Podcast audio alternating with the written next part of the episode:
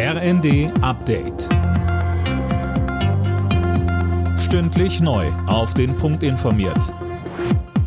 Ich bin Gisa Weber. Guten Abend. Der Virologe Christian Drosten gibt Entwarnung. Seiner Ansicht zufolge ist die Corona-Pandemie in Deutschland vorbei. Das hat er dem Tagesspiegel gesagt. Mehr von Michelle Kolberg.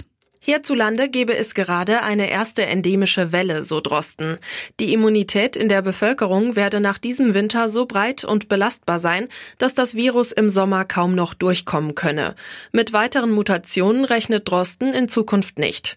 Ähnlich äußerte sich auch der Intensivmediziner Karagianidis. Dem Redaktionsnetzwerk Deutschland sagte er außerdem, auch die aktuelle Erkältungswelle ebbt so langsam ab. Entwicklungsministerin Schulze will die Hilfen für Afghanistan erst einmal aussetzen. Grund ist das Arbeitsverbot für Frauen in Nichtregierungsorganisationen, das die Taliban verhängt hatten. Schulze betonte, ohne weibliche Beschäftigte können Organisationen ihre Arbeit in vielen Bereichen nicht fortsetzen. Der russische Luftwaffenstützpunkt Engels ist offenbar von einer ukrainischen Drohne angegriffen worden. Laut russischen Medien wurde die Drohne abgeschossen. Dabei seien drei Menschen durch herabfallende Trümmerteile ums Leben gekommen. Der gnadenlose Wintersturm sorgt in den USA weiter vielerorts für Chaos.